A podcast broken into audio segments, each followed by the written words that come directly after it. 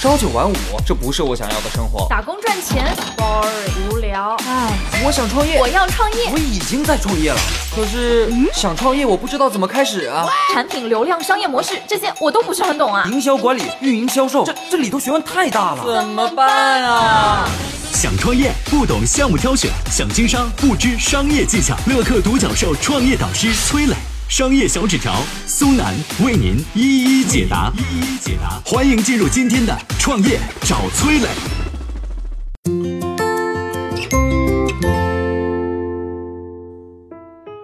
前段时间，马云宣布正式退休。为什么马云敢放手阿里呢？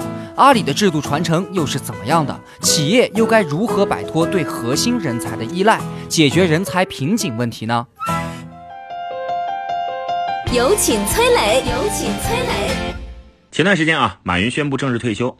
为什么马老师敢放手呢？下面我们先讲一个阿里内部的小故事，谈谈阿里的人才培养模式和制度传承机制。阿里现在有个副总裁叫南天，技术出身。他在二零一一年第一次负责双十一的技术，没想到当时的新系统研发出现了一系列的问题，直到双十一开始前的几个小时都没解决，这差点让张勇，也就是现在阿里的 CEO 啊，叫停了当年的双十一。但是啊，就在这么一个关键时刻啊，这个南天还可以对着站在门口的张勇等等领导呼喊：“啊，要么你们先闪一闪，回去休息一下。你们站在门口，我们在里边都紧张，你们也帮不上什么忙。”然后呢，这个张勇和一班领导就走了。你看。双十一这么重要的事儿出了这么大的问题，张勇竟然能够放手让下属去做，最后南天果然没有让张勇失望，在最后时刻把问题给解决了，保证了双十一没出啥纰漏。张勇就强调过啊，领导者要善于从后排把人往前拨。我们有没有诚心去栽培人？我们需要尽可能让新一代同事、年轻的同事、有潜力的同事去承担更大的职责。这时候需要的有一点就是不拘一格降人才。你看，这就是敢于放手。做领导要学会抓大放小，你才不至于被累死。同时呢，也要去锻炼和培养下属。我们看娃哈哈的宗庆后，七十多岁了，依然没办法放手。娃哈哈的企业传承问题到现在都没解决。再比如说啊，这个三国时期的诸葛亮，同样是事无巨细，最后把自己给累死了，也没有给蜀国培养出合格的人才。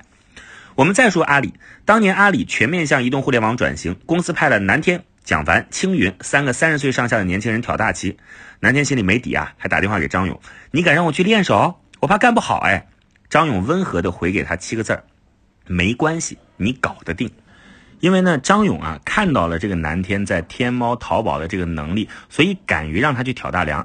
领导者就是要用人不疑，疑人不用，要敢于放手。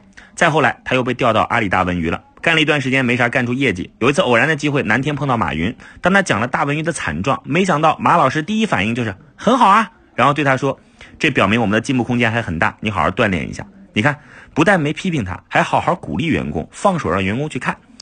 阿里培养出很多挑大梁的人都和南天类似，在这种放手和包容的环境当中成长了起来。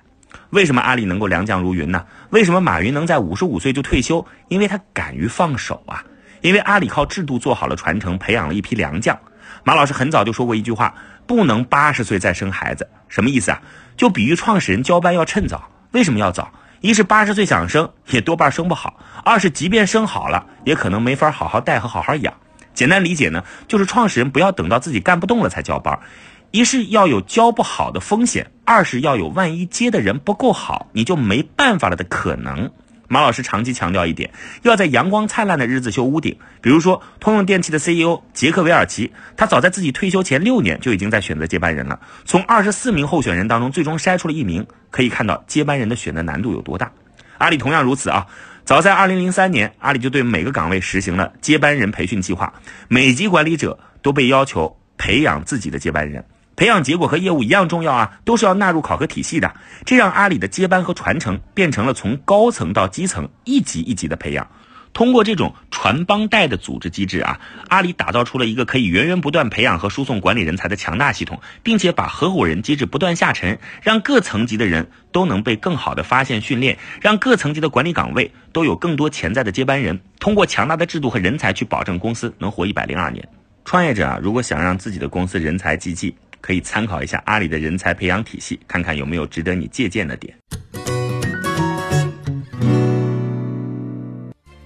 嗨，大家好，我是崔磊。下拉手机屏幕，在节目简介里有我的个人微信号。朋友圈我会分享创业思考、商业观察，以及和支付宝、抖音等巨头合作的创业好项目，欢迎您来交流。我们的创业平台乐客独角兽已经汇聚了三万多名各行各业的创业者，欢迎您来寻找资源。有请商业小纸条，请商业小纸条。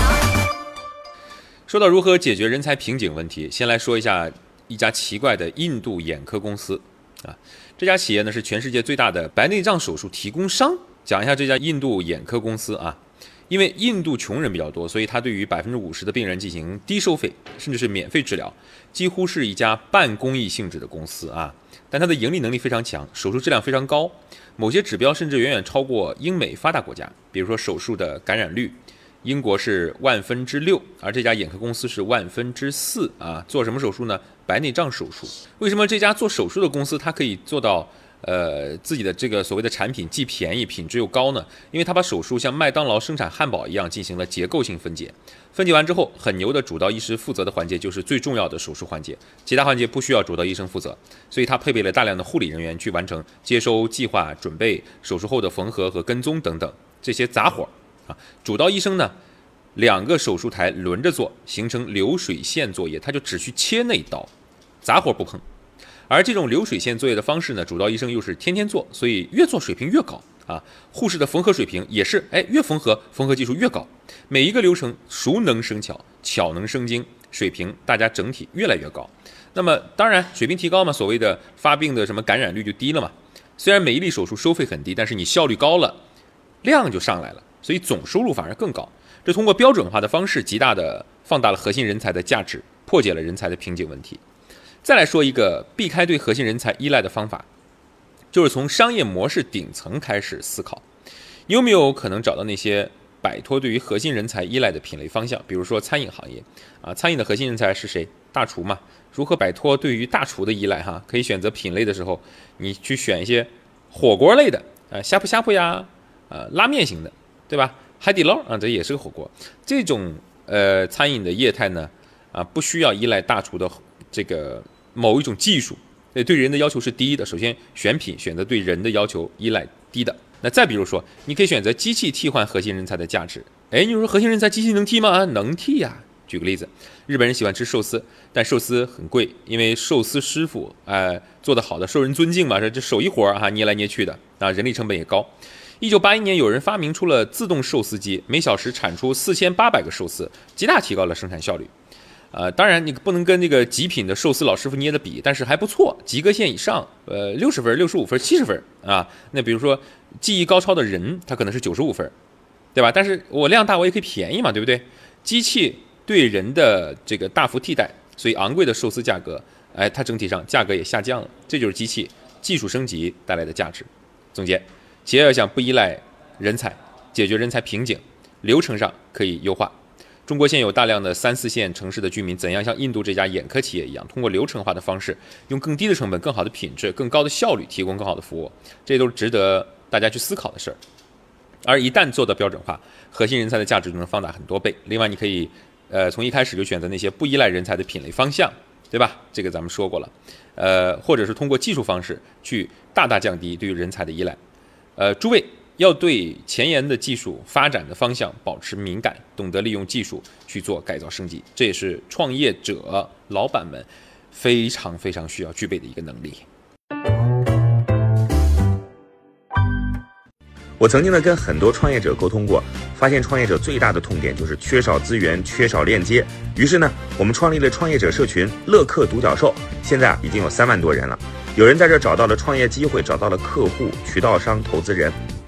下拉手机屏幕，在节目简介里边有我的个人微信号，我在社群等你。